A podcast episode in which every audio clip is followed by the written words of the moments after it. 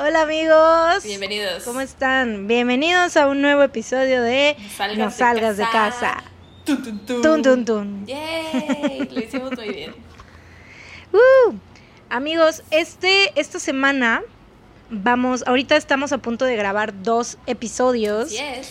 Eh, uno de ellos, o sea, es este que ustedes van a escuchar, el como todos los lunes. Así es. Y el otro es para nuestros preciosos, adorados, precis Precisos. precisísimos, ¿eh? Precisos, Precisísimos Patreons. súper precisísimos Patreons, tan chulos y preciosos, qué bonito. Divinos, extraordinarios, Este- magníficos, maravillosos. Perfectos, son perfectos ustedes. Este, y pues ese nada más obviamente va a estar disponible por Patreon. Y como queremos este torturarlos un poquito, Les vamos a decir de qué casos vamos a hablar. vamos a decirles, ajá, pues es- en este caso, bueno, ahorita van a ver en este episodio, ya verán eh, qué, qué casos diremos, pero para nuestro episodio de Patreon, por si quieren pagarnos a partir de la módica cantidad de 3 dólares, que son como 75 pesos, ¿no? Más o menos, sí. Son más o menos 75 pesos. Este vamos a hacer un especial de caníbales Así es. y vamos a hablar, eh, yo voy a hablar del caníbal de la Guerrero o José Luis Calva Cepeda, Y yo voy a hablar Y- de Albert Fish. el viejito pedófilo Caníbal. caníbal, asqueroso. Qué feo es ese señor, güey. Neta, ese señor me da mucho miedo. Eh, sí. Es, es, de los, es de las personas que neta sí veo y su, su cara y me da miedo, Transmite güey. maldad. O sea que sí, transmite, o sea, me lo imagino así como caminando por la calle y es de esos señores a los que yo vería y diría, uy, Sí, te da como. Sí, exacto. Pero bueno, de esos de ellos vamos a hablar. Este, así que si quieren escucharnos hablar en de esos dos casos, váyanse a Patreon, les vamos a dejar el link como siempre aquí en la descripción del episodio y en Instagram vamos a hacer un post especial en la semana, este con un pedacito del, del episodio para que se animen un poco más también y para torturarlos un poquito. Este, a ver si funciona, a ver si nos dan dinero. Pero bueno, Basta ya sin de más hablar del sin, Patreon. sin más por el momento este tienes algún otro anuncio parroquial Naranjas Limas. Bueno, solo que nos sigan en Instagram, arroba no salgas de casa podcast, también en Twitter. Vimos que muchos de ustedes estuvieron eh, tuiteándonos, muchas gracias. Y también, de hecho, nuestra última publicación en Instagram del episodio pasado, creo que es la publicación que más comentarios ha tenido hasta el más momento. comentada Ajá, Entonces, sí qué bárbaros muchas gracias, son los mejores. gracias muy bien Eh, en- ahora me toca empezar a mí Yes, y todo. vamos vamos a hablar voy a hablarles de un caso de Argentina yo no sé si estoy loca estoy haciendo estoy haciendo mi, mi mejor este Acento argentino. eh, acento argentino posible. Yo no sé si estoy loca, pero según yo, Ajá. ay, estoy emocionada, me emociona hablar en argentino. Este, En según argentino. yo, nos siguen muchas personas de Argentina. Ya, ya se me fue. Se perdió. lo perdí. Lo perdí, se fue. Este, según yo, nos siguen muchas personas de Argentina, porque en los comentarios y en los en vivos vemos mucho así, saludos desde Argentina, saludos de Argentina. Entonces, este, pues. Díganme que no estoy loca y comenten en la publicación los que sean de Argentina. O sea, le Así, pueden todos decir los que, de está loca, pero que son de Argentina. O sea, porque loca está. De eso no hay duda. Una cosa no tiene que estar peleada con la otra. No son mutuamente exclusivas o como se diga. O sea, me, me refiero de que, de que no estoy loca y no me imagino cosas. Bueno, sí, sí, olví- olvídalo, olvídalo. Estoy loca, pero sabemos que ustedes muchos son de Argentina. Entonces, este, para que mínimo esta pequeña parte de mi locura no sea cierta, este, díganme, comenten en la publicación así de saludos desde Argentina o yo soy de Argentina. O la banderita. con la banderita de, de Argentina. Este, pero bueno, yo te voy a platicar, no sé si conozcas este caso. Espérame, es- espérame. Antes de que em, empieces, necesito hacer una intervención muy importante para todos. Esta vez también nos vas a dar tu top 3 de cosas argentinas. Quiero saber cuál es tu top 3. Tus símbolos de Chinga tu madre, chinga tu madre, pero sí. A ver, dímelos, dímelos, dímelos. Chinga tu madre, pero sí. Número uno, Leo Messi. Supuse. Número dos, Chimichurri.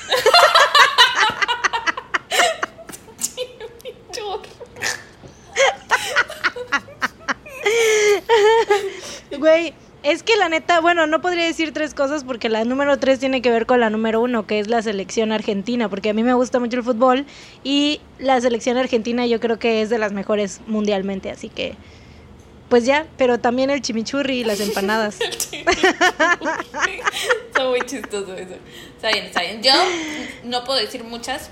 Eh, o sea, ahorita. Ya vas a soltar nombres de personalidades argentinas, está loco. no, no iba. O sea, es que no ubico. O sea, ahorita en mi mente no me viene ninguna más que Floricienta. Mm, Y. Rebelde Way. O sea, todas las novelas argentinas que son muy buenas. Y ya. Mm, yo solo conozco Floricienta. Bueno, es que la versión original de Rebelde fue de allá. Y también Ah. Patito Feo. Este. Bueno, un chingo. Pero bueno, ya. Platícame, ¿de quién vas a hablar? Ok, yo te voy a hablar. este caso no sé si lo conozcas, es más o menos reciente, o sea, es de los últimos 10 años. El caso de Ángeles Rawson. O sea, no me suena, pero ya ves que luego a lo mejor sí, porque tengo mala memoria. Pésima retentiva. Pero bueno, sí. Interrumpimos este episodio para informarles que mi micrófono acaba de morir. No es, no, o sea, no funciona. Entonces, eh, fueron dos bellos episodios grabados con micrófono de mi lado. Este, pero ahorita me toca grabar con el, el micrófono de mi celular. El audio de Mariana se va a escuchar mejor eh, porque ya sí tiene micrófono, así que I'm so sorry. Esperemos que no haya como tanta diferencia, pero pues bueno, ni modo. Ok, sí, te voy a hablar de Ángeles Rawson. La mañana del 10 de junio del 2013, Ángeles Rawson caminaba de vuelta a su casa después de su clase de gimnasia. Sin embargo, nunca llegó a su departamento.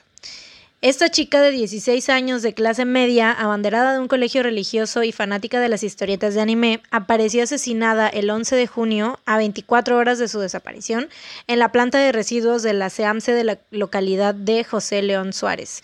Fue encontrada con los pies y las manos atadas, con una bolsa en la cabeza y una soga alrededor del cuello. También presentaba golpes y signos de forcejeo. Al principio de la investigación, todas las miradas se volcaron en el centro de distribución de la SEAMSE del barrio porteño de Colegiales. Eh, Ángeles, o sea, bueno, obviamente en, en los se centraron en los en los empleados y todo eso, porque Ajá. aparte al principio, o sea, se cuenta que no sé, como que hubo un pedo ahí bien raro con la este La investigación. con, con, ajá, con los forenses, porque decían que supuestamente, no sé qué clase de, a qué clase de personas contrataron, güey, pero en primera el forense, el primer forense que revisó su cuerpo, estaba fumando en la Ah. autopsia. Casual. ¿Qué pedo? Entonces, obviamente, pues se alteró, Sí, se se, alteraron los resultados, sí, obvio, se contaminó todo. Y aparte, habían dicho, o sea, en la primera autopsia, supuestamente que, o sea, este güey, no, no sé, yo creo que era practicante o qué sé yo, güey, o ya estaba, o- obviamente no le gustaba su trabajo, güey. O tal vez Porque, estaba o sea, teniendo un muy mal día.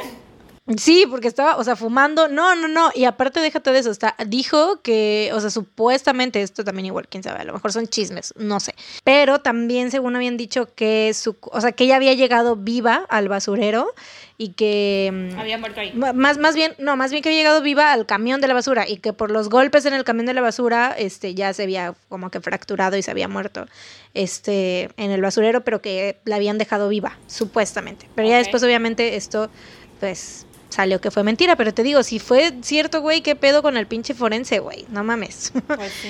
Bueno, este. mm, Ángeles hacía gimnasia en un predio que estaba cerca de esta planta. Sus amigas la vieron por última vez en la esquina de este predio y el camión que había trasladado su cuerpo había salido de la central colegiales, donde esa misma noche hubo un allanamiento, pero, o sea, hasta ahorita te digo, por eso todos estaba como centrando la investigación en ese En ese lugar. en esa, en esa área, exacto, en ese lugar. Pero todo cambió en las próximas 48 horas. ¿Qué es un predio? Predio es como una colonia, Ah, ok. yo supongo, o sea, eso, eso intuyo. Ok, ok, ok. Así se le dice a las colonias en Argentina. Lo sabes porque eres muy argentina. Porque yo soy súper argentina. porque chimichurri. Comí chimichurri hace rato y eso me da todas las respuestas hoy. Este, no, la verdad no sé, amigos, corríjanme. Bueno, creemos que es como un fraccionamiento, barrio. Pero, o algo. ajá, colonia, barrio, predio, así, Como manzana. distritos. Distrito, exacto, sí, algo así. Ok. Este, pero bueno, Los detectives de la División de Homicidios de la Policía Federal encontraron en la misma cuadra del domicilio de Ángeles imágenes de cámaras de seguridad en las que se veía que ella pasó caminando rumbo a su edificio, o sea, a una cuadra, güey. O sea, se veía ya, ya estaba por llegar, estaba dos minutos de su departamento. Eh, por lo que se supone que Ángeles había vuelto a su casa, ¿no? Ajá, o lo había intentado. Mm, o, estaba ya, o sea, ya estaba a punto de llegar, ¿no? por lo que entonces las sospechas se trasladaron a su círculo íntimo, en especial a su padrastro, porque ella, o sea, sus papás uh, se habían separado cuando ella estaba más chica, entonces vivía con su mamá y su padrastro, bueno, su mamá, su hermano y su padrastro, Sergio Opatowski. La fiscal a cargo de la investigación, María Paula Zaro, allanó la casa de Ángeles mientras la familia velaba sus restos. El, bueno, ella no se escucha muy feo. Yo siento que pues fue, tenía una orden de registro, ¿no? Ajá, sí, seguramente. Allanó. Allanar se escucha, no sé por qué. Es ilegal palabra, allanar, bueno. según yo. Sí, sí. O igual y sí. Igual no tenía todavía la orden de registro. ¿Quién sabe? For the sake of the investigation. Uh -huh. Bueno. Uh -huh. este... Bueno, pero si hubieran allanado, las pruebas que encontrara no serían válidas ante la corte. Pero de todos modos no encontraron ninguna prueba ahí. Ah, spoiler, todavía no me lo decías. Ahí en la, en la, bueno, no encontraron ninguna prueba ahí en el departamento, adentro. Ok. El viernes 14 por la noche, la fiscal interrogó a la familia de Ángeles con el fin de recabar algún dato que esclareciera las sospechas en contra del padrastro, ya que la noche de la desaparición de Ángeles se la había visto tirando una bolsa negra al basurero. Mm. Pero tanto la madre como el hermano y la mocama declararon frente a la fiscal que Ángeles no había eh, regresado al departamento, o sea, nunca había entrado al, ahí con ellos. Eh, también habían llamado a declarar al portero del edificio, Jorge Mangeri, pero él no se presentó sino hasta 48 horas después. Mm, sospechoso. Para la fiscal, Mangeri era un testigo clave, ya que podría decir si Ángeles había entrado al, al edificio o si había visto algo raro, ¿no? Pero resulta que ese día Jorge no había ido a trabajar. Mm, sospechoso. Mira, sospechaba del papá. Sí, sí, sí. Mm, I'm not superstitious, but I'm a little A stitious. little stitious. Este, porque al principio cuando dijiste lo del, papá, lo del padrastro, pues me quedé así, bueno, sí, podría ser, pero también, o sea, yo también he salido a tirar bolsas negras de basura en medio de la noche y hasta el momento no he tirado ningún cadáver. Lo hice a propósito para que sospecharas del padrastro antes. Mm, lo hice bien, lo hice bien. Caí en tu trampa. Resultó mi plan, caíste en mi trampa. Bueno, ahora sospecho del portero. Bueno. Cuéntame más. Sospecha de todos. No, no es cierto. Esto es como un juego de clue en vivo. bueno, este, resulta que ese día Jorge no había ido a trabajar. Mm, Había pedido permiso para ir a una consulta médica y llevó a un reemplazo para que lo cubriera. En esos días estuvo solo en su casa. La noche que Ángeles desapareció, él estaba recogiendo a su esposa de casa de sus suegros. El día que se presentó a declarar, o sea, dos días después del día que se supone que debía presentarse, Ajá. un amigo suyo declaró ante la prensa que Jorge fue a su casa y le dijo que la policía lo estaba buscando, que lo acosaron y lo golpearon. Habló a solas con él y llorando le pidió que cuidara a su esposa. Mm, eso es falso. El día que se presentó a declarar, les repitió la misma historia, mostrándole a la fiscal las supuestas heridas que le habían provocado los policías. Mm. Los peritos dictaminaron, o sea, lo revisaron obviamente y dijeron, a ver, no. autoinfligidas. ¿Autoinfligidas? Autoinfli ah, autoinfligidas. Bueno, Ajá, me costó mucho trabajo decir ¿ya, ya palabra. terminaste. Tengo un título universitario, ¿pueden creerlo? Aquí tengo otra palabra más fácil, una manera más fácil de decirlo, un sinónimo para ti, autoprovocadas. Ah, claro, autoprovocadas, autoinfligidas. Bueno, los peritos dictaminaron que eran quemaduras autoprovocadas para enmascarar lo que podrían ser arañazos. Mm. Después de una, o sea, ya después de que se, cuando, a partir de que el- este pendejo se presentó a declarar, eh, primero decía una cosa, luego decía otra, luego decía otra, se empezó a contradecir un chingo. Típico. Entonces, la fiscal dijo, dijo, "Mm, mm, mm, este ya no es un testigo clave, sino puede ser el posible asesino. O sea, Oh my pasó de ser pasó de ser testigo clave a ser principal sospechoso. En una de las entrevistas de los abogados defensores, esto me encanta, güey, me encanta, me encanta esta parte. Cuéntame, esto lo saqué, y esto lo saqué de un video porque yo no lo había encontrado. Te voy a contar, ya hasta ahorita te estoy contando cómo llegué a este ese caso, ¿no? Ah, sí, sí. Este, yo lo vi hace, uf, no sé, hace como dos años que fue que descubrí a Paulette. Muchos ya la Ah, conocen, sí, la de sí, los Paulette. videos de YouTube. Colombi- es colombiana, ¿no? Sí. Entonces hace como dos años yo conocí a Paulette, este, o sea, no en persona, ¿no? Sino que me topé, me topé con sus videos y pues también igual como nos gusta mucho este pedo, este, pues ya sabes, todos los que nos gusta este pedo, sabemos que Paulette pues es igual un hoyo negro de casos y de cosas, este, misteriosas y mamadas. Pero sí, entonces este fue uno de los casos que vi cuando recién la descubrí y me llamó mucho la atención por este pedo, pues por lo de que, eh, por el video de seguridad que había de ella, una cuadra y etcétera, ¿no?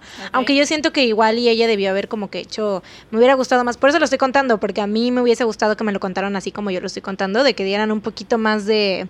De información. no, de suspenso en Ah, cuanto a quién lo hizo, porque ella es como de que a los primeros tres minutos ya dice quién fue y ya dice qué pedo, entonces es como de, mm, Ah, no, no, yo quiero suspenso. Necesitamos quiero... el plot twist. Sí, exacto.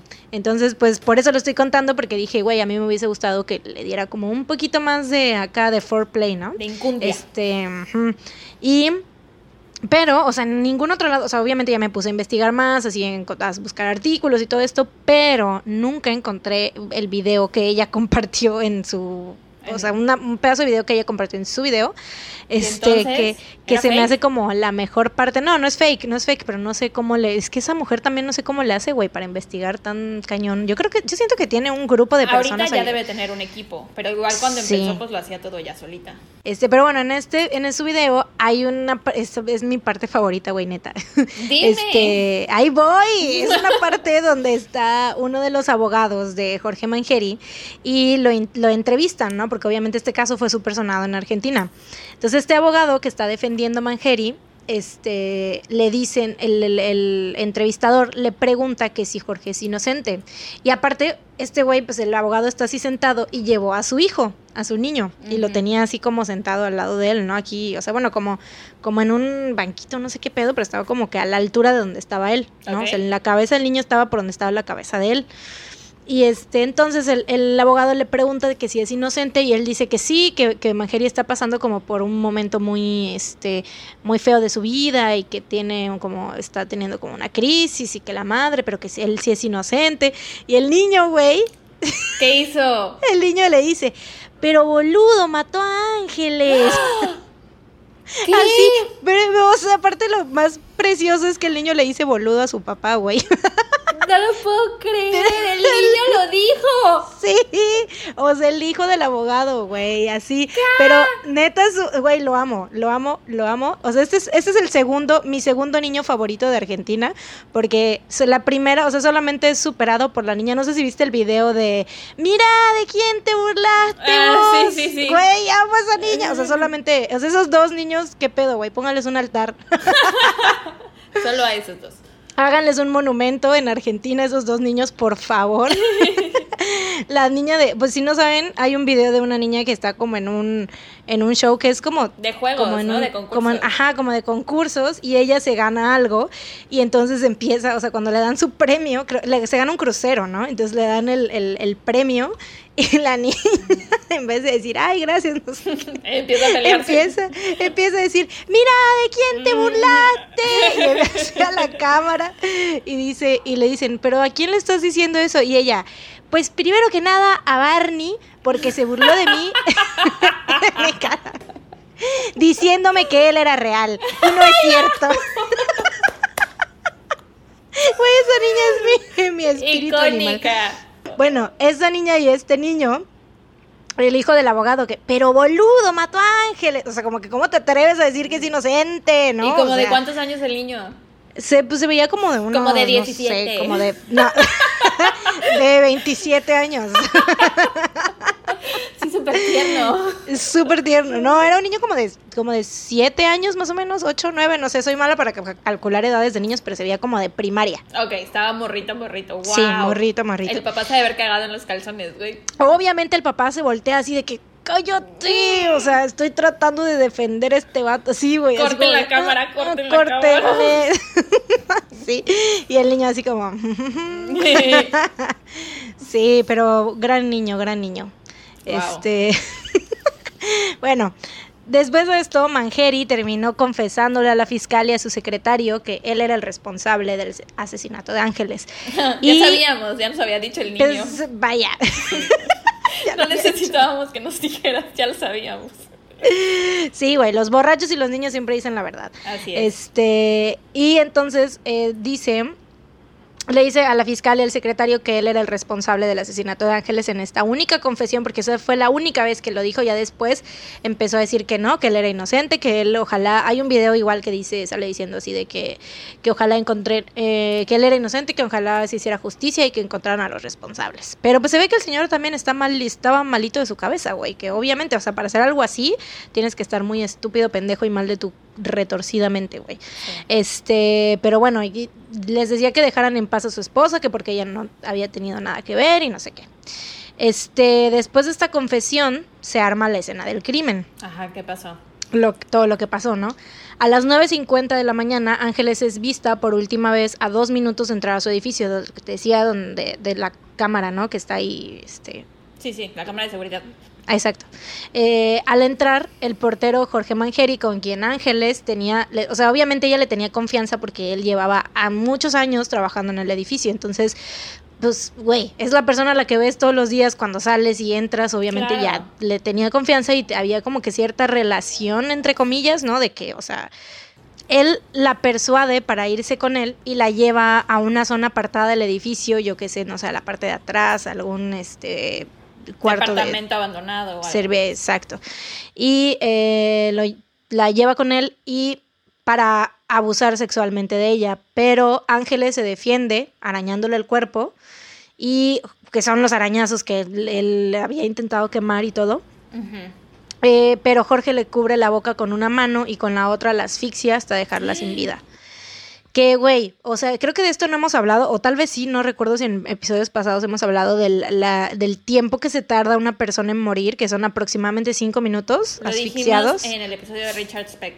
Mm, sí, es cierto, es verdad. Este, ay, vaya, hasta que mejora tu retentiva. Muy Recordé bien. Uh, felicidades. Gracias, gracias. Sí, entonces, o sea, imagínate todo ese tiempo que, o sea, cinco minutos a lo mejor puede sonar como algo, como nada, pero imagínate en No, ese es tiempo que se te está, es una eternidad que se te está yendo la vida ahí, no mames, o sea, bah. Pero bueno, y aparte, o sea, lo peor de todo es que después de eso, de haberle, porque yo supongo que, no sé si solo quería, o sea, su plan era solo violarla, pero pues, y obviamente como Ángeles se defendió, salió mal y terminó matándola. Sí. Pero, o sea, lo peor para mí es que este hijo de la pinche mierda, o sea, decidió deshacerse del cuerpo echándolo a la en bolsas y tirándolo a la basura, o sea, como si el cuerpo de Ángeles fuera basura. Sí, sí. Eso es lo- para mí eso es lo peor de, de- de esto. O sea, obviamente hay muchísimas cosas mal, o sea, horribles y todo, pero para mí como lo peor, la cereza del este pastel podrido es eso, güey. Sí, que no le tuvo ni siquiera un poquito de respeto al, a su persona, o sea, al cuerpo. Ni, tampoco Exactamente. a la familia. Oye, pero espera, Este- ¿él, ¿él la jaloneó para llevársela o como que la, le dijo, ay, mira, te voy a enseñar algo? ¿O cómo fue? Mm, pues eso obviamente, esos, ese tipo de detalles ya solamente lo sabe él, pero Ah, más bien yo creo que, o sea, lo que dijeron es que por la confianza que ella le tenía, La es que, es que la engañó, obviamente, o sea, de que ella igual no hubiera, eh, eh, o sea, que no, porque ya tenía 16 años, güey. Ya no era, sí, o sea que pues se aprovechó de esa confianza que había entre, o sea, que ella le tenía para engañarla y llevársela. Sí, te digo, entonces eso para mí fue lo peor, ¿no? Y aparte, aparte de todo esto, varias personas del edificio declararon que Jorge les pidió esa noche, justo, que sacaran la basura dos horas antes, porque según Ah. que según el camión, le habían dicho que el camión iba a pasar antes, cosa que jamás en todo el tiempo que llevaban ellos viviendo ahí nunca le había- les, Nunca les había pedido. No, jamás. Este, al final, la prueba contundente eh, fue que encontraron restos del ADN de Jorge en las uñas de Ángeles Ah. cuando lo arañó para defenderse. Lo que fue lo que terminó obviamente confirmando su culpabilidad. Por esas conclusiones, el juez Ríos reformuló la imputación contra Manjeri y plasmó en el expediente que el móvil del crimen fue el ataque sexual y lo volvió a procesar, pero por delitos que tienen como única pena la prisión perpetua, que son tentativa de abuso sexual agravado y feminicidio criminis causae. Em, pues ya eso es todo, la madre, lo último, a ver si no, a ver si no lloro con esto, porque ando, porque ando con síndrome premenstrual y aparte es algo como que muy así de que dices, uy, este, porque la mamá de Ángeles se mantiene muy activa en redes sociales recordando a su hija y a quien le decían Mumi de cariño. Eh, en un post de marzo del 2019 escribió, el 9 de junio, esto lo puso junto con una foto que se tomaron ellas, ajá, de, de las dos. Y, y, dice, el 9 de junio, un día antes, armamos esta foto en blanco y negro. Fue lo último que hicimos juntas. Ah. Me acuerdo que elegimos esta foto porque expresa el infinito amor que nos tenemos en nuestras miradas. Güey, se me quiebra la voz en serio porque es como de... O sea, es que como... Güey, como una madre no debería estar diciendo esas cosas de su hija, güey. No debería estar como hablando en tiempo pasado de su hija, güey, ¿sabes? Sí. Eh, y dice, ¿cómo te extraño, mi amor? Sé que me dejaste un legado inmenso que intento cumplir con la misma integridad que tenías hasta tus últimos momentos. Y lo voy a hacer hasta que nos volvamos a encontrar. Te amo hasta el cielo de las nubes, Mumini. Mami. Güey, quiero llorar. triste.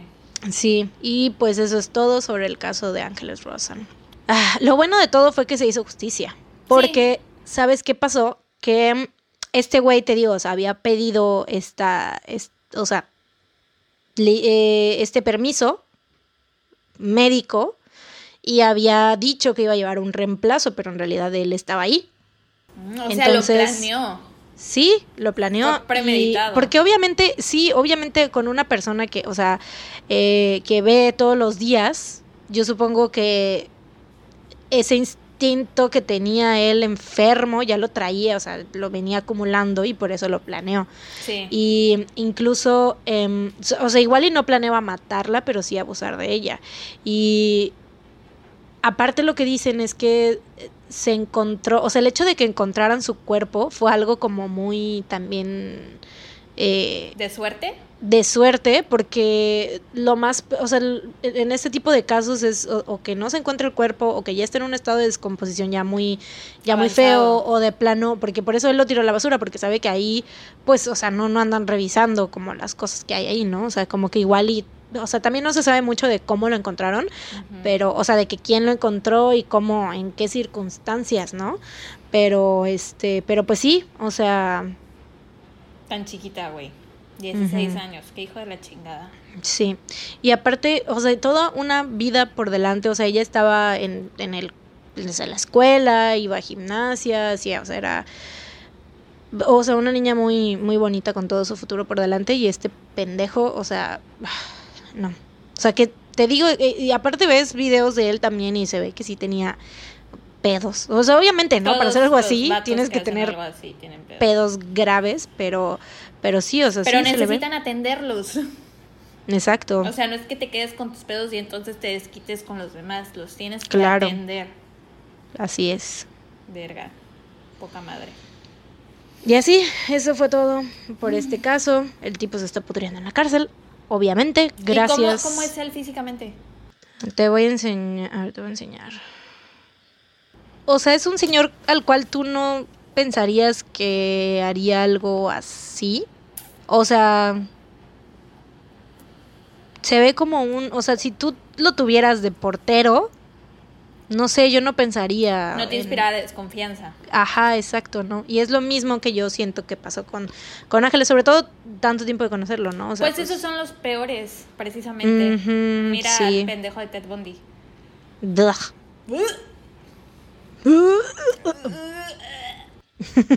¿Ya? ¿Ya viste al hijo de puta ese? Ya, ya lo vi.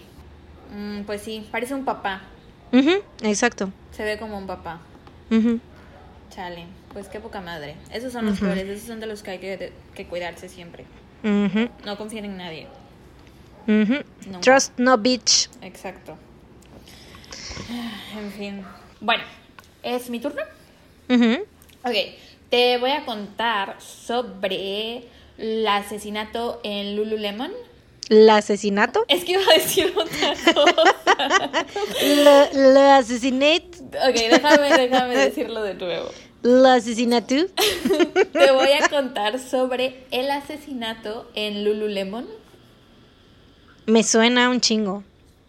Maybe, maybe not. Es un caso bastante reciente del 2011. O sea, es que digo 2011 y siento que fue hace cuatro años, pero vaya, fue hace Güey, nueve son años. nueve años. Ya sé, pero no parece. Este, Sí, bueno, sí, qué esto pedo. sucedió en 2011. El punto es que me enteré de este caso apenas esta semana, porque una vez más estaba yo un poco indecisa sobre qué caso quería hablar y tal. Y entonces, eh, una chava que sigo en Instagram es una beauty blogger, no sé si la ubiquen, Kathleen Lights. Muy bueno su contenido. Este eh, comentó en una de sus historias que había visto un video sobre este caso, sobre los asesinatos en Lululemon, y que le había impactado tantísimo que, o sea, que estaba en, en shock, en shock, en shock. Y yo dije, ¿what? Yo no me sé esa historia. Me metí a ver dicho video y quedé en shock. Shooked. Shooked. Es un caso lleno de sorpresas, plot twists, cosas que no ves venir. O bueno, no sé, al menos así lo, lo, así lo considero yo. Ya me dirán ustedes cuando se los cuenten. Eh, pero bueno, sí, voy a comenzar. Eh, Lululemon, empezamos por ahí. Lululemon es una tienda, eh, es una marca de Estados Unidos, una tienda donde venden ropa deportiva. Eh. Y son muy famosos porque venden como ropa deportiva nice para Ujú. Instagramers y así. Y son muy Y- famosos. Aparte para gente flaca que no necesita hacer ejercicio. Ah, sí, para gente muy flaca. Bueno, la gente necesita hacer ejercicio por salud. Este, O sea, pero vaya, me refiero a que gente que no necesita bajar de peso. Eso, es diferente. Y por eso los venden puros así, para Sí, flacos. son- es ropa como para, o sea, se cuenta Paris Hilton. Sí, Paris sí, sí. Hilton, Conrad, esa gente. Esa gente. Esa gente. o sea, soy fan, pero para ese, ese es su target. Este, Y, o sea, la ropa es carísima y son muy famosos por sus eh, pantalones de yoga eh, y ya, eso es como por lo que más son conocidos. Em, y pues esto del asesinato en Lululemon ocurrió en 2011 y yo nunca había escuchado del tema, o sea, y no es de que yo con- haya ido alguna vez a un Lululemon porque en México no hay, pero sí he escuchado mucho que hablan de esta marca, muchos este, bloggers y así. Entonces me sorprende que nunca jamás en la vida había yo escuchado de esto. Eh, pero bueno, el 12 de marzo del 2011, Rachel, que era la gerente de la tienda Lululemon, ubicada en Bethesda, Maryland, o sea, era una sucursal porque hay muchísimas tiendas en todo Estados Unidos, ¿no? Entonces era una sucursal que estaba en Bethesda, Maryland. Eh, se disponía a abrir la tienda un poco antes de las 8 de la mañana, como era costumbre. Ella era la gerente, entonces ella era la que tenía la llave y la que le tocaba llegar temprano. Eh, pero al meter la llave para abrir la puerta, se dio cuenta que estaba abierto. Mm. Y se sacó de onda porque al ser una tienda tan, tan cara, donde venden ropa cara, una de las cosas que más le recalcan a los empleados es que quien cierre tiene que cerrar bien, tiene que poner llave. Eh, entonces se sacó de onda, pero pues aún así entró a la tienda, dijo, bueno, pues ya, al rato me tocará regañar a alguien, pero bueno, vamos a entrar entró a la tienda y se dio cuenta que había cosas tiradas. Había Mm. ganchos y ropa así como por el piso y se asustó y se salió de la tienda corriendo para llamar a la policía. Ahora, la tienda que estaba junto al Lululemon era una Apple Store y ese Ujú. día, 2011, salía la iPad 2 hace muchos años. Eh, entonces había muchísima gente. Ya ves que cuando Apple saca un nuevo iPhone, iPad, este, Sí, la gente hace, este, ¿cómo se llama? Cuando haces, este... como acampas. Ándale. Ajá, sí, acampas para gente- comprar. Ah, exacto, se queda ahí a dormir, o sea, no comen. Consumismo al máximo. Sí, sí, sí. Este, pero bueno, el punto es que ese día salía a la venta el iPad 2. Entonces, ¿es el iPad o la iPad? El iPad. Ah, bueno, salía. Te el quería iPad. corregir desde hace rato, pero quise, dije, no, Mariana, es algo que estoy intentando cambiar. No, pero pues si estoy mal, dime, no pasa nada. Bueno, el iPad 2 salía a la venta ese día. Entonces, había muchísima gente afuera de la tienda esperando para poder comprar la suya. Eh, y un güey que estaba ahí entre la multitud vio, o sea, vio a Rachel y la vio tan alterada que se le acercó para preguntarle si estaba bien. Y Rachel le contó lo que había pasado y le preguntó que cuánto tiempo llevaba él haciendo fila afuera de la tienda para ver si él había a lo mejor visto o escuchado algo, si a lo mejor había visto a alguien entrar o salir de la tienda, o sea, de Lululemon. Eh, él le dijo que llevaba casi dos horas haciendo fila afuera del Apple Store y que no, que no había visto nada, ni había escuchado nada, ni nada de nada. Y de hecho se ofreció a entrar con Rachel al Lululemon para asegurarse de que todo estuviera bien, checar si faltaba algo, checar si había alguien dentro de la tienda, etcétera, ¿no? Entonces eh, entraron a la tienda. Rachel entró con Ryan a la tienda y empezaron a checar todo. Se dieron cuenta que las cajas registradoras estaban abiertas y que se habían llevado el dinero. Eh, también faltaba dinero de las cajas fuertes porque tenían varias, entonces estaban todas abiertas y no había dinero. Y aparte había como tickets y recibos tirados en el piso. Eh, después se dirigieron hacia la parte trasera de la tienda, eh, porque ves que las tiendas pues tienen su parte delantera que es para el público, para los clientes y aparte tienen para el staff atrás, ¿no? La bodega, ¿no? Ajá, la bodega, creo que tenían unos cuartos, los baños, eh, a lo mejor creo que un comedor, no sé, porque ya ves como es una tienda muy fancy. Muy fancy.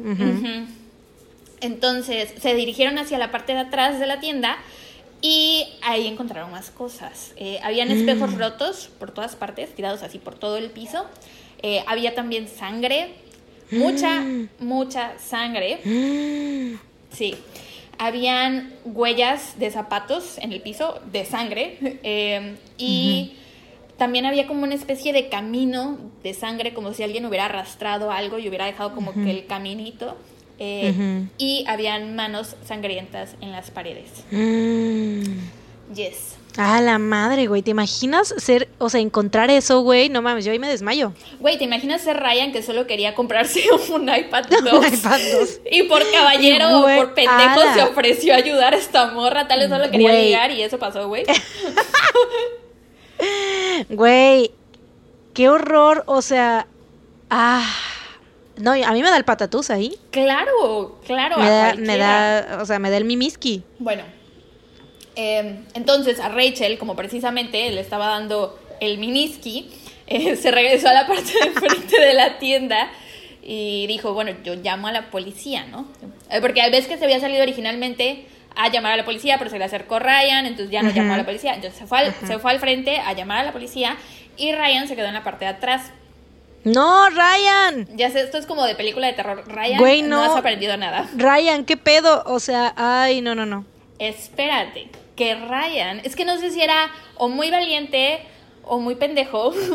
O quería, no sé, hacerse el machito. Yo lo quiero ver como un hombre caballeroso.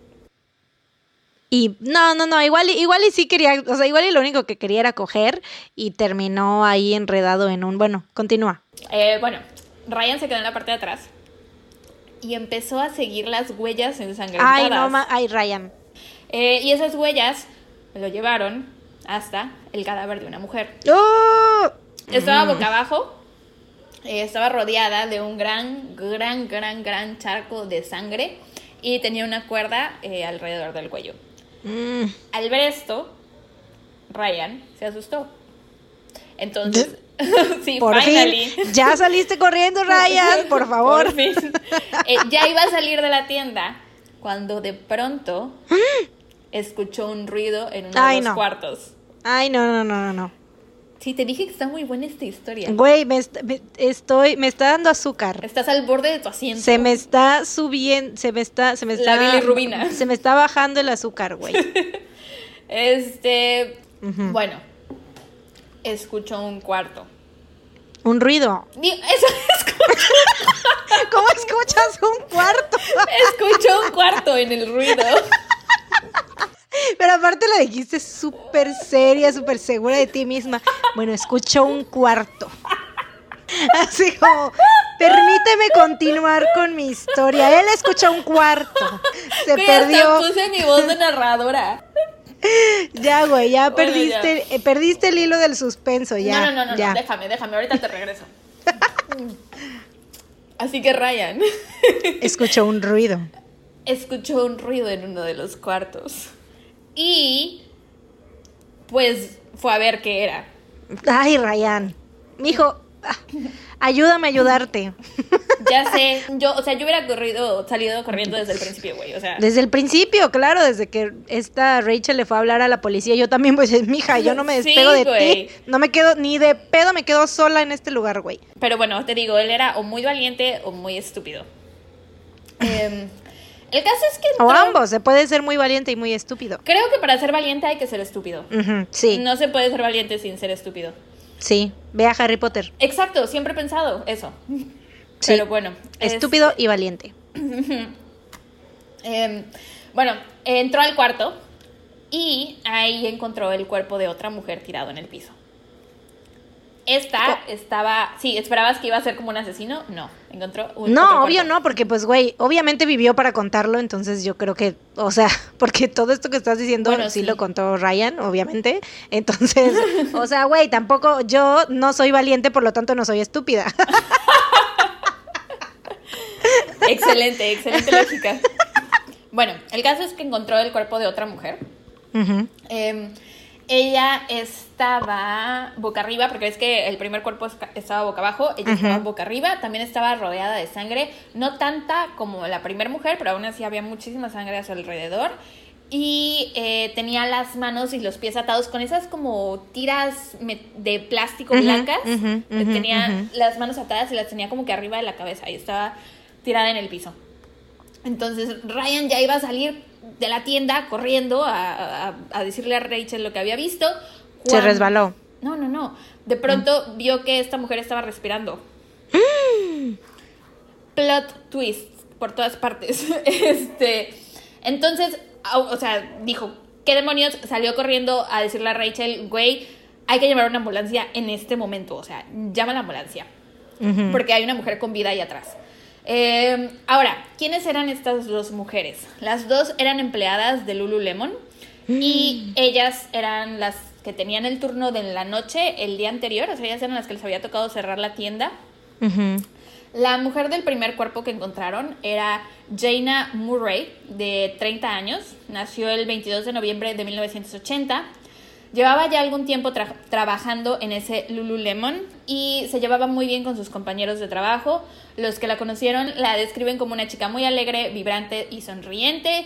Era muy social, extrovertida, le encantaba bailar y era tan buena bailando, o sea, ella iba a clases y así, que sus profesores le sugirieron muchas veces que intentara, o sea, hacer una carrera profesional del baile. Ujú. Irse de backup dancer de Beyoncé. Ajá, algo así, porque era muy buena. Ujú. Eh, le encantaba viajar y de hecho había visitado ya casi todos los continentes, solo le faltaba Antártida. Tenía un novio con el que llevaba ya muchísimos años y de hecho, unas semanas antes del asesinato, su novio había estado buscando anillos de compromiso. Que ya le iba No. Super sad, ya sé, ya le iba a pedir que se casara con él. Sí. Por otro lado, el otro cuerpo que encontraron, aún con vida, era de Brittany Norwood. Ella tenía 28 años, nació el 28 de mayo de 1982. Tenía ocho hermanos, cuatro varones. A la y- madre. Sí, cuatro varones y cuatro mujeres. Tuvo una infancia muy feliz y amorosa, su familia era muy unida, su padre tenía su propio negocio y no eran ricos, pero vivían muy bien para ser nueve hermanos en total. O sea, Güey, pf, sí, ¿cómo mantienes una familia tan grande? O sea, ¿qué pedo? de haber sido menos hermanos, yo creo que sí hubieran sido así de que ricos, ricos, pero pues bueno, vivían cómodamente. Era una mujer muy atlética, era pequeña, pero muy fuerte y le encantaba practicar todos los deportes del mundo, pero su favorito era el fútbol y jugaba muy bien.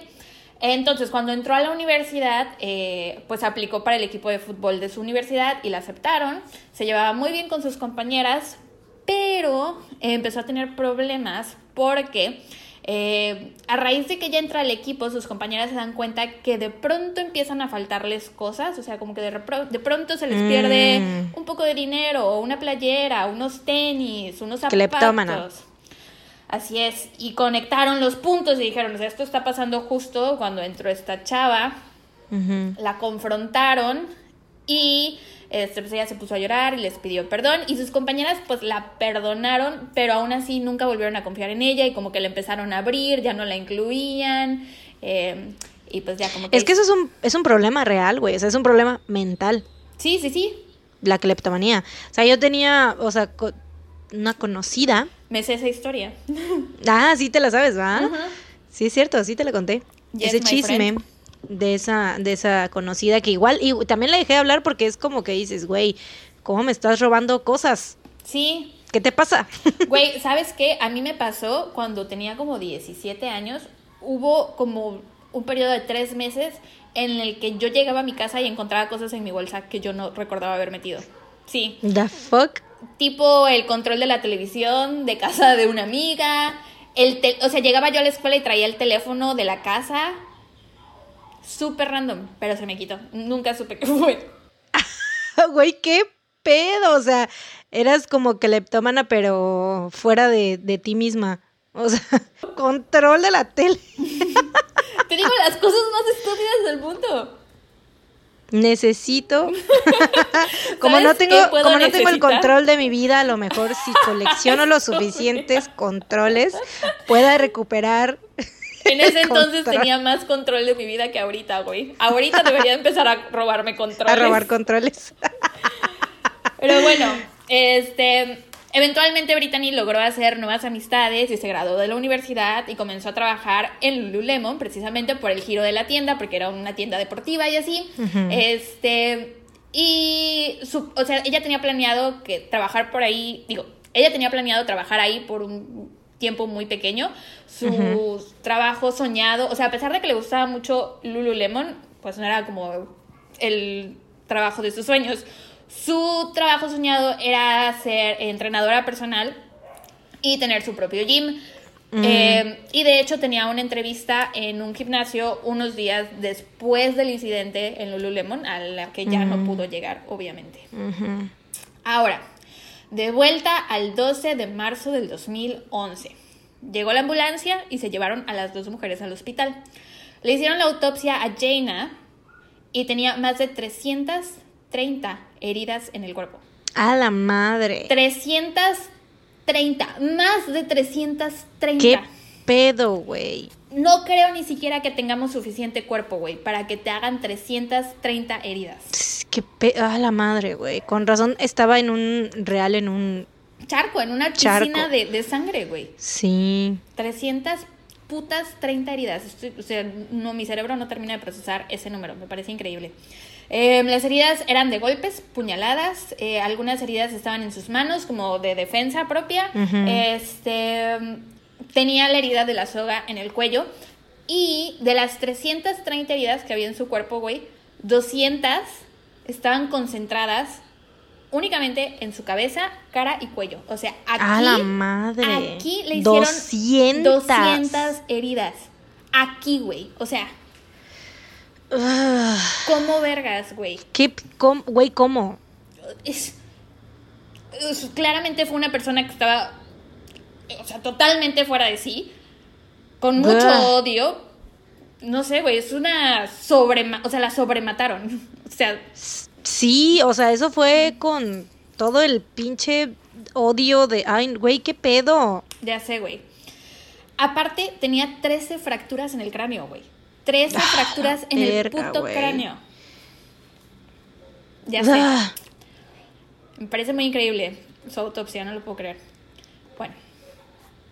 Por otro lado. Ah, bueno, y aparte, o sea, estaba tan, o sea, eran tantas, tantas, tantas, tantas heridas que su cuerpo estaba prácticamente irreconocible. güey. Ajá, eso te iba a decir, o sea, la cara obviamente ya la tenía deformada to- totalmente y Sí. el cráneo y el todo, o sea, uy, qué horrible.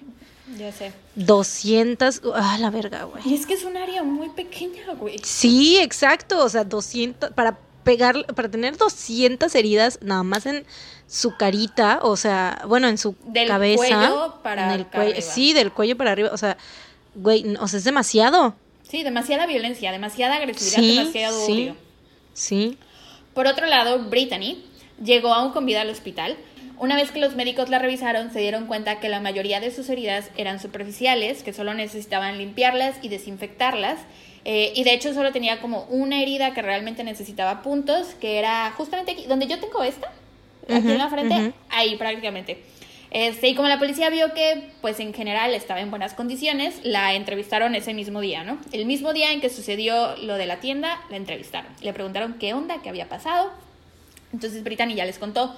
les contó que la noche anterior le había tocado cerrar la tienda con Jaina y que se habían despedido y cada quien ya había agarrado su rumbo. Jaina traía coche y Brittany se iba en metro, pero ya cuando iba llegando a la estación del metro se dio cuenta que había olvidado su tarjeta del metro en la tienda.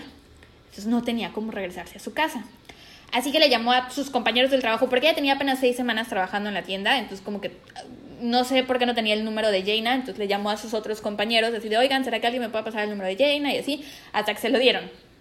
Le llamó a Jaina y le explicó muy apenada, oye, pues, se me olvidó mi tarjeta, me da mucha pena, ¿será que puedas regresar? Es que si no, no me puedo ir a mi casa.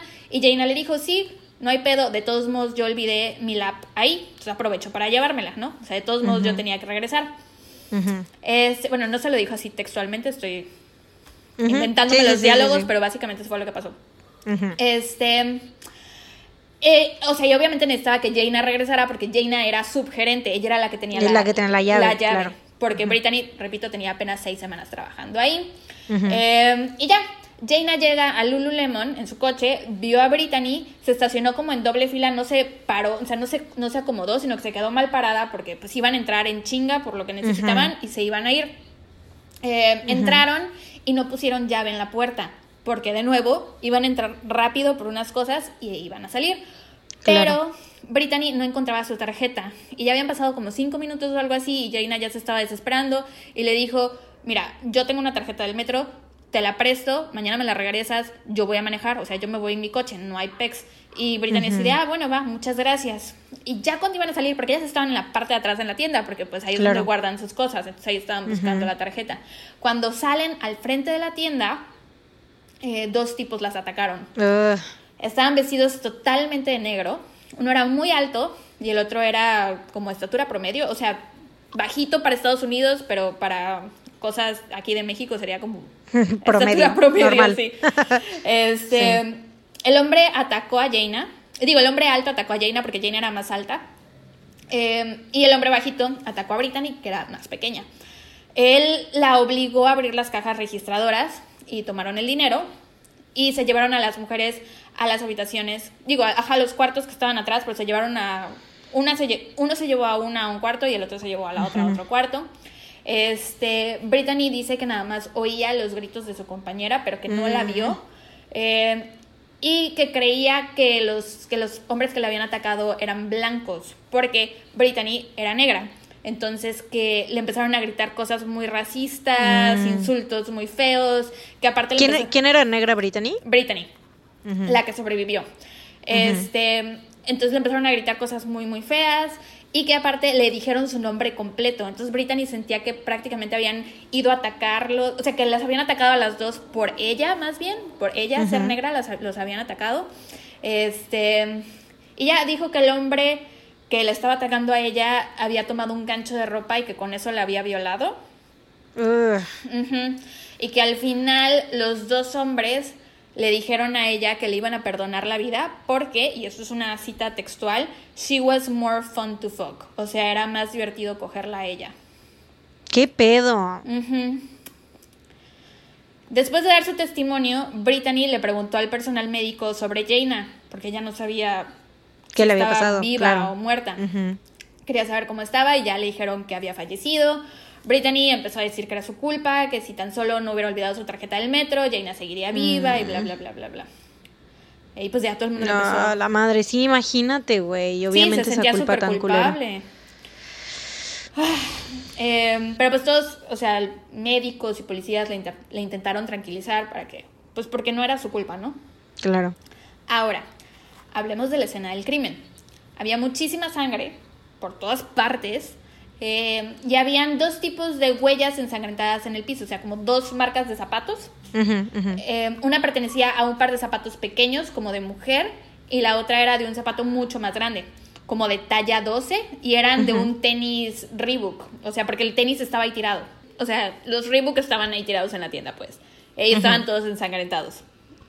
Ah, o sea, los dejaron, se los quitaron y los dejaron ahí. Efectivamente. Qué pendejos. Em, había marcas de sangre en la puerta de atrás de la tienda, o sea, como la salida de emergencias. Y había huellas que llegaban hasta ahí, pero al abrir la puerta, o sea, la, la, manija de la puerta estaba ensangrentada, pero al abrir la puerta ya no había huellas en el piso. En cuanto a las armas homicidas, encontraron un gancho de ropa lleno de sangre, una caja de herramientas que pertenecía a la tienda y, o sea, la caja de herramientas estaba casi vacía, casi todas las herramientas estaban tiradas eh, por toda la tienda, todas cubiertas de sangre. Eh, entre las, o sea, las que leí eran un martillo, un perico y como dos sierras pequeñas de madera llenas de sangre, ¿no? esas creían que habían sido las armas homicidas. Eh, con el testimonio de Brittany, la policía ya tenía algo como de dónde partir. Em, hubiera estado chido checar las cámaras de seguridad de Lululemon, pero no tenían cámaras de seguridad, güey. Ningún Lululemon en el país tenía cámaras de seguridad. Me imagino que ahorita ya tienen, pero en ese momento no tenían, güey. ¿Qué pedo? O sea, siendo tan, o sea, ropa tan cara y todo eso, ¿cómo no van a tener cámaras de seguridad? No lo entiendo. Qué pendejada. Ya sé. Bueno. En fin, la tienda de junto, que era el Apple Store, sí, tenía, cámaras porque ah, venden cosas mucho más caras. Sí. Entonces pidieron permiso para acceder a los videos, ¿no? Quedaban hacia la calle. Y cuando los checaron, la policía encontró un clip donde se veía a dos hombres blancos, uno mm. más alto que el otro, vestidos completamente de negro, caminando la noche del 11 de marzo, más o menos a la hora del ataque en Lululemon.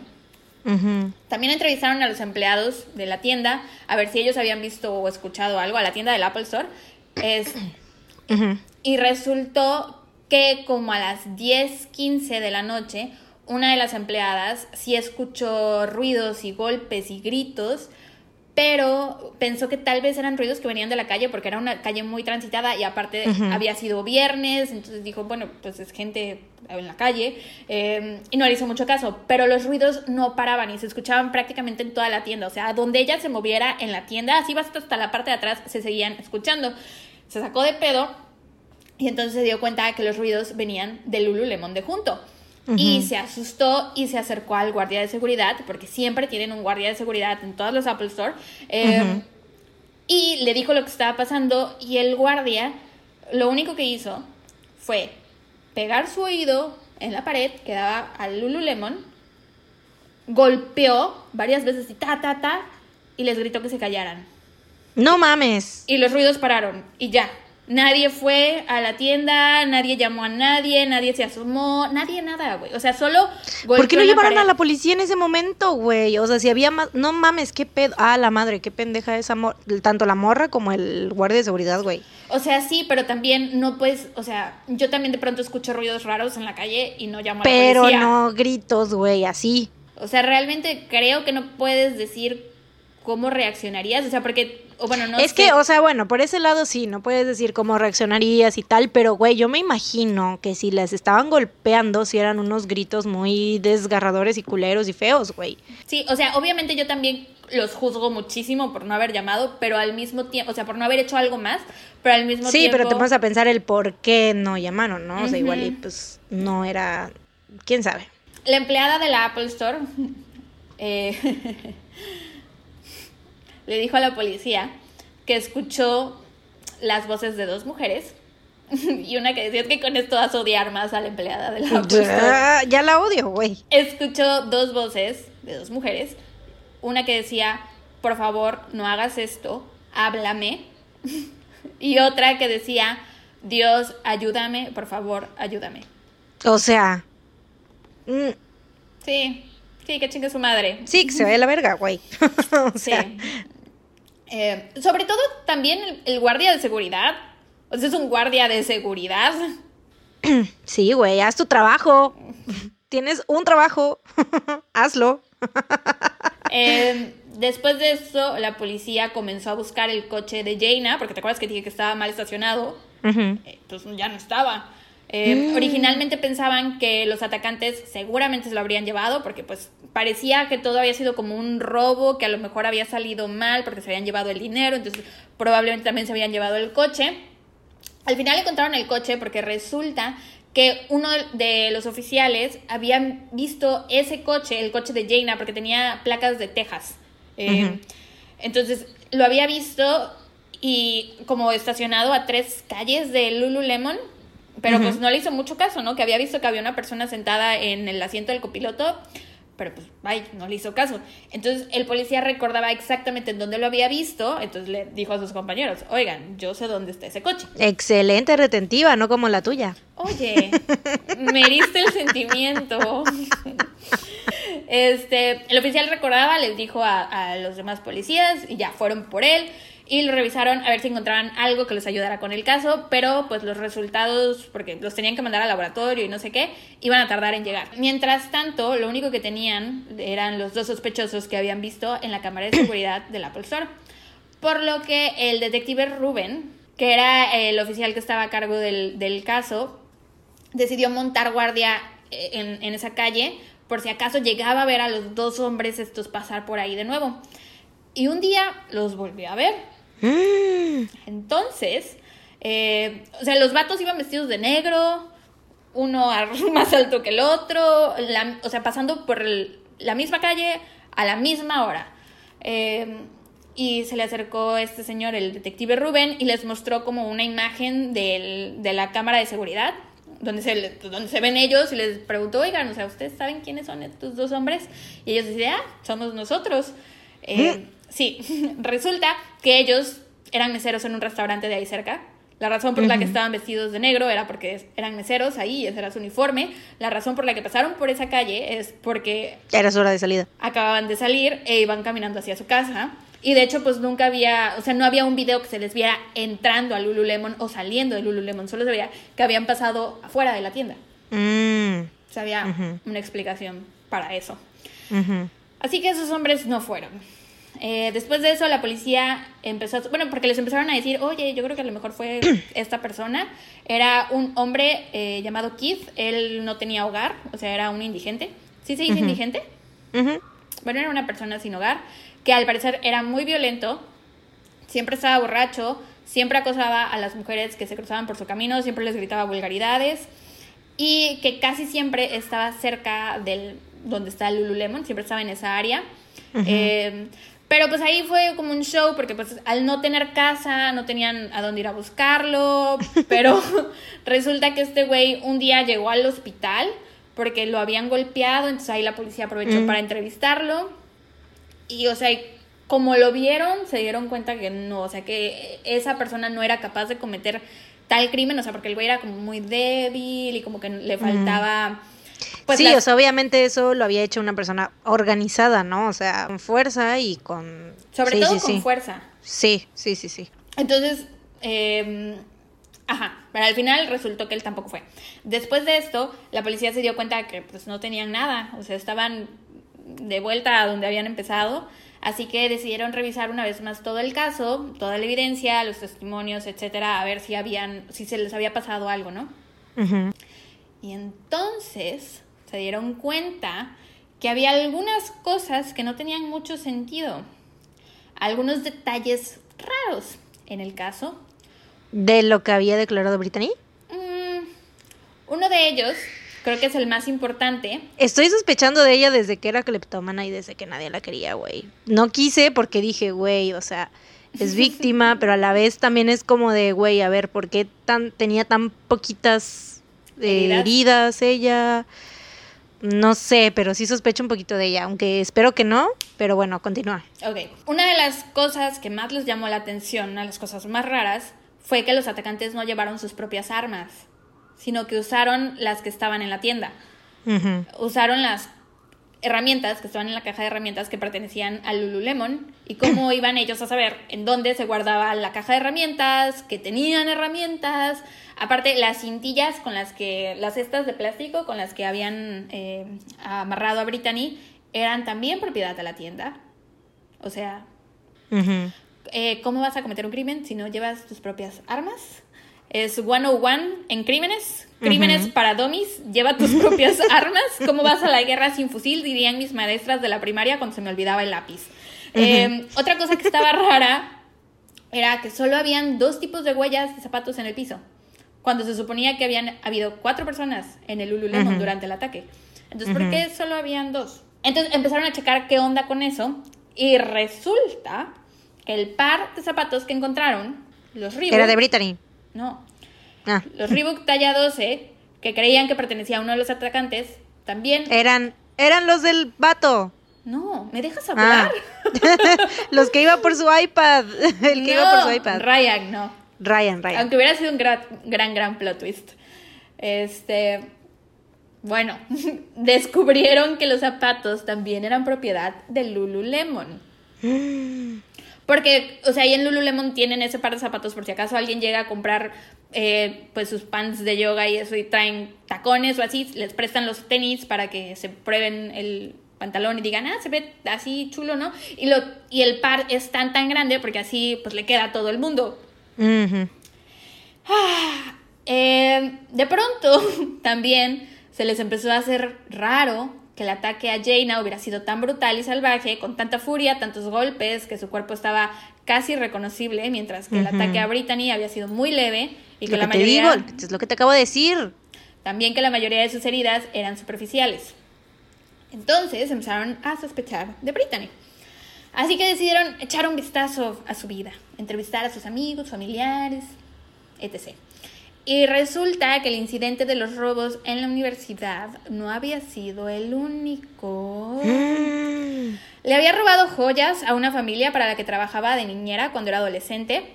También le había robado a una de sus amigas, ellas eran roomies. Y un día Brittany, o sea, creo que esta chava estaba de viaje y Brittany le llamó y le dijo, oye, ¿qué crees? Que nos subieron la renta, necesito que me mandes más dinero. Nunca les habían subido la renta. Este, también le robó a su estilista, que le acababa de poner extensiones, pero extensiones así un chingo y de cabello natural y así carísimas. Eh. Y a la hora de pagar, Brittany agarró su bolsa y dijo, no manches, ¿dónde está mi dinero? Alguien me Ah. robó, alguien me robó mientras me ponías las extensiones. Y el estilista se apenó muchísimo y le dijo, bueno, no pasa nada, regresa en la semana a pagarme, ¿no? Eh, pero ah, Brittany ¿Y nunca, nunca regresó? regresó, ella... la- Ah, qué cabrona. el estilista le estuvo llame y llame, le escribió por Facebook, la bloqueó de todas partes. También resulta que Brittany había tenido un novio como a los 24 años y que había sido una relación bastante larga, pero que al final cortaron. Y tiempo después este güey empezó a salir con otra chica. Brittany se enteró y empezó a mandarle mensajes a los dos, eh, pero tipo muy seguido que los dos la terminaron bloqueando. Un día se metió a casa de su exnovio y le robó cosas, cosas de él y cosas de ella, o sea, se robó cosas varias de la casa. Eh, así que el exnovio pidió una orden de restricción en su contra eh, para que ya no se le acercara. Y dos semanas antes del incidente en Lululemon, el exnovio estaba en su trabajo cuando vio por la ventana a Brittany observándolo. Y aparte, esa noche lo siguió a su casa. O sea, la perra está loca. Volumen 3. Así es. Después checaron con sus compañeros de Lululemon y resulta que Rachel, que era la gerente, eh, les dijo que Jaina y Brittany no estaban en excelentes términos la noche del ataque. Porque resulta que es política de la compañía que los empleados se revisen las mochilas y las bolsas entre sí para ver que nadie se esté llevando nada, porque es una tienda muy cara, pero por alguna Y como razón- no tienen cámaras, Exacto, como no tienen putas cámaras de seguridad, pues en es- vez de en vez de invertir en las cámaras, mm, mira, ¿qué te parece si mejor entre todos nos checamos las mochilas? es un gran sistema de seguridad. Excelente sistema. Eh, entonces ese día a Jaina le pareció ver que Brittany se había metido algo a la bolsa y se le acercó y le dijo, oye, ¿puedo revisar tu mochila? Y Brittany le contestó, ah, es que me la acaba de revisar fulanito de tal, ¿no? Y Jaina, ah, ok. Entonces Jaina fue con fulanito de tal y le dijo, oye, ¿tú revisaste la mochila de Brittany? Y fulanito de tal Nope. le dijo, no, yo no he revisado ninguna mochila hoy. Después de esto, regresaron los resultados del coche. Y algo interesante que encontraron fue una gorra que tenía sangre por dentro. O sea, ya sabían que iban a encontrar sangre, pues, lógicamente, porque la escena del crimen había sido muy sangrienta, pero se encontraron una gorra que tenía sangre por dentro, en la tela, justo aquí, justo en la frente, en donde Brittany tenía su herida. También regresaron los resultados, porque esto fue en un periodo como de dos semanas. Este, regresaron los resultados del rape kit, porque ves, bueno, del kit de violación, porque ves que ella dijo que, que este güey la había violado con un... Con un gancho. Ajá, nadie la violó. Ajá. No, hombre, bye.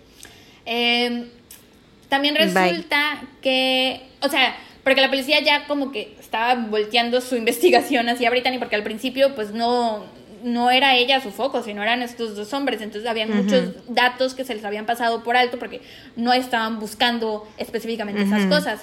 Pero se acercaron con el departamento forense y les contaron su teoría.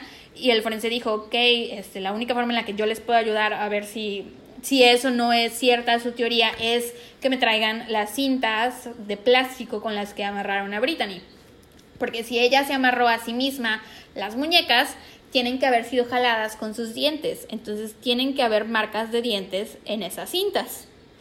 Y, había marcas de dientes. Dicho y hecho, había marcas de dientes. Mm. Solo en las cintas de las muñecas. Pinche perra loca estúpida. Así es. Entonces, la policía ya sospechaba fuertemente que Brittany había matado a Jaina y que no habían habido ningunos hombres vestidos de negro, nunca. Así que la llamaron para interrogarla y le preguntaron si sabía ella dónde estaba el coche de Jaina, ¿no? Porque era algo que les faltaba. O sea, no la llamaron así como de, oye, fíjate que eres nuestra nueva sospechosa, sino fue así como de, ay, te necesitamos como testigo, ¿no? Ella seguía siendo víctima. Eh, llega Jaina, le preguntan, ¿sabes dónde está? Digo, perdón, llega Brittany.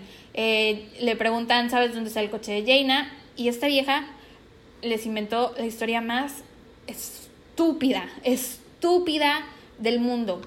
Resulta que les dijo que los dos tipos de negro que las habían atacado le dieron las llaves y le habían ordenado subirse al coche y llevárselo a un lugar baldío a tres cuadras de Lululemon, porque si la gente veía ese coche ahí mal parado iban a entrar a preguntar algo a la tienda o se iban a dar cuenta que algo raro estaba pasando y que le dijeron que si no regresaba la iban a matar.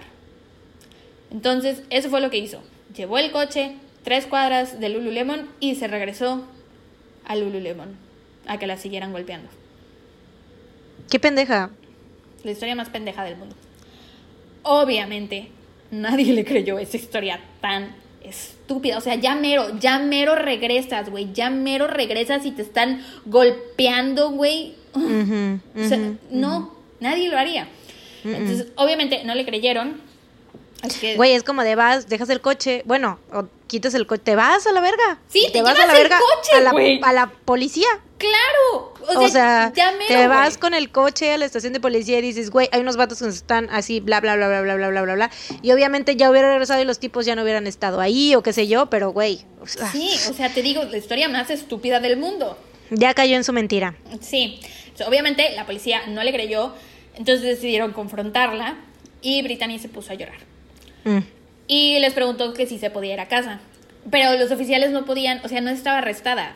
Sí se podía ir a casa, pero no querían dejarla ir. Entonces eh, le preguntaron que si mejor no quería llamarle a uno de sus hermanos. Y ella dijo, pues bueno, vale, hablo a uno de mis hermanos. Porque ella no sabía que no se... Ella no sabía que podía irse, ¿no? Entonces eh, le llamó a uno de sus hermanos. Eh, Chris se llamaba. Eh, al poco rato llegó y se quedó solo con, con Brittany en la habitación, ¿no? La policía se salió y eso. Y pues en ese lugar tienen cámaras, ¿no? O sea, cuando es la sala de confesiones hay cámaras por todas partes, hay micrófonos. Entonces Chris le empezó a decir, oye, pues si lo hiciste, cuéntame, yo no le voy a decir a nadie, pero necesito que me digas. Y Brittany decide, no, ya les dije todo, todo lo que sé, yo no hice nada. Pero Chris le volvió a preguntar y Brittany de nuevo lo negó. Pero Chris le seguía y le seguía y le seguía. O sea, como que conocía, ¿sabes? Porque igual, si sabes que tu hermana, o sea, tú conoces a tu hermana y dices, güey, ok, va, te creo, o sea, yo sé cómo eres, yo sé que no serías capaz, güey. Pero igual y ya sabía la clase de persona que era y entonces estaba así de, güey, ya dime, ya dime. El güey le siguió preguntando hasta que Brittany le dijo, no quiero hablar de eso aquí. Y con eso le mm. bastó a la policía. Así que el 18 de marzo del 2011 una semana después del asesinato de Jaina Murray, o sea, te digo, fue todo muy rápido, muy, muy veloz. Eh, fue, fue, arrestada. Se me olvidó decir esa palabra, no la escribí en mis notas, puse así que el 18 de marzo del 2011, una semana después del asesinato de Jaina Murray, punto. Eh, Brittany fue arrestada, sigue después. Eh, ahora solo necesitaban un motivo. Porque la mató así. El mejor que se les ocurrió fue que Jaina se había dado cuenta que Brittany había estado robándose cosas de Lululemon y que le había pedido, ay, que Brittany le había pedido a Jaina que regresara a la tienda para poder hablar del tema eh, y que tal vez una cosa llevó a la otra, empezaron a hacerse de palabras hasta que escaló en una discusión que después se volvió física y pues al final la terminó matando. Este, o que tal vez solo quería intimidarla, solo la quería amenazar.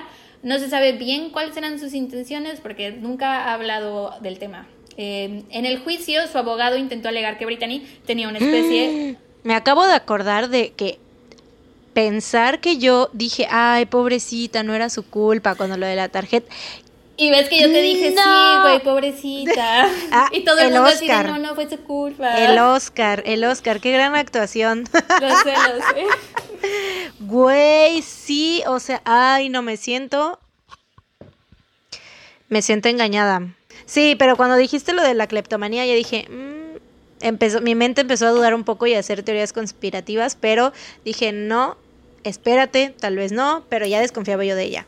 El día del juicio, su abogado intentó alegar que Brittany tenía una especie de enfermedad o desorden mental, perdón, que ninguna persona en su sano juicio podría haberle hecho eso a Jaina, que el ataque no fue premeditado, porque, o sea, si hubiera sido premeditado, no le hubiera llamado a todos sus compañeros del trabajo así de, oye, pásame el número de Jaina, porque entonces ya todos sabían que ella estaba ahí.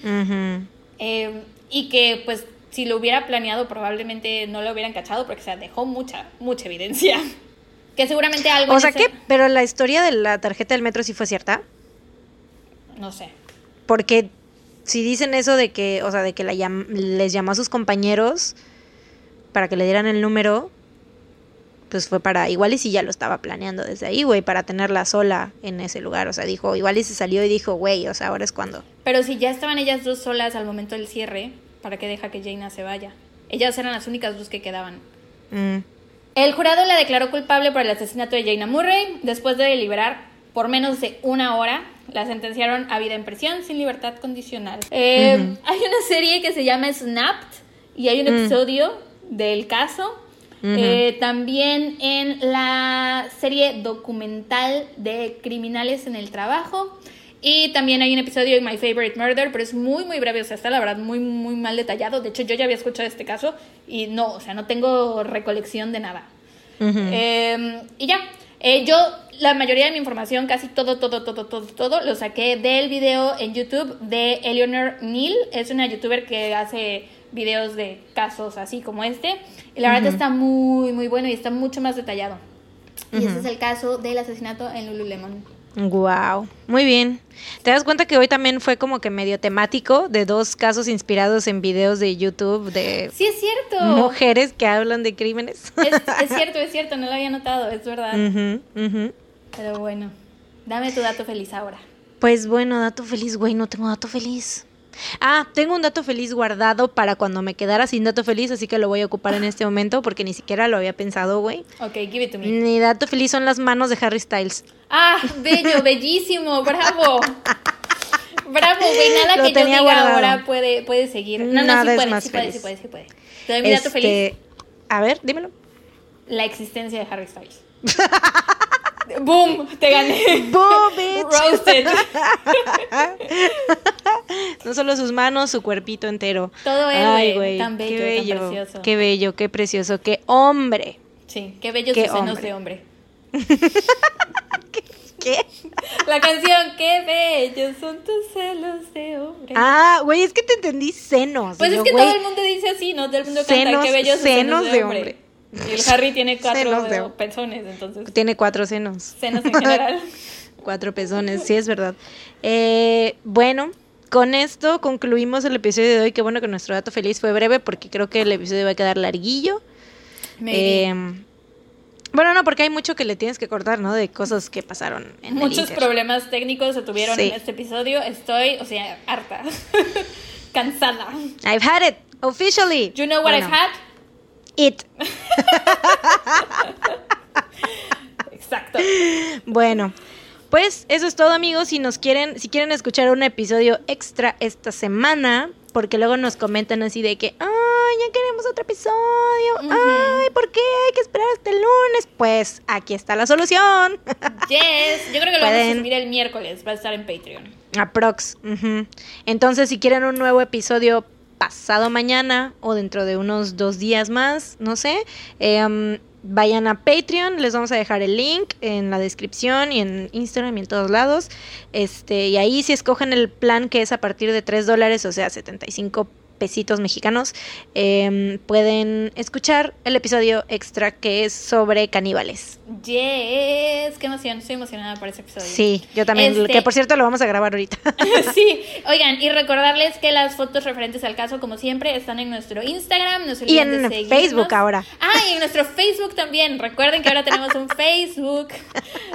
Pero bueno, fue un placer grabar este episodio contigo, nuestro episodio 15. ¡Wow! 15, Episodio 15. 15, sí, es verdad. 15, Ya tenemos 15 quinceañero. años. 15 años. Nos vemos la próxima semana o, si donan, ya saben, en los próximos días tendrán Así otro es. episodio. Sí, porque aparte es importante mencionar que estos casos que vamos a cubrir en Patreon no se van a subir a nuestro Ningún otro Spotify lado. ni a nuestro Apple Podcast, por lo menos por un año. Tal vez en un año se suban, pero pues ya.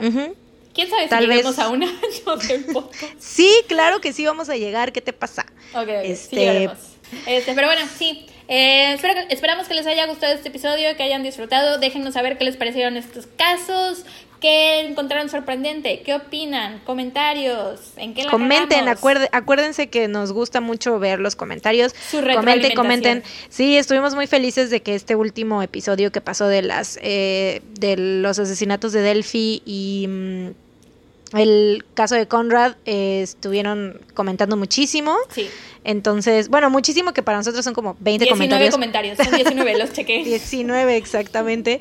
Entonces, para nosotros ya es muchísimo. Sí. Entonces, este, pues sigan, sigan haciéndolo, amigos, sigan comentando, mandando los mensajes y todo, así que este, y pues ya. Eh, mientras tanto, cuídense. Ujú, Y Lávense las manos también. No salgan de casa. Adiós. Adiós.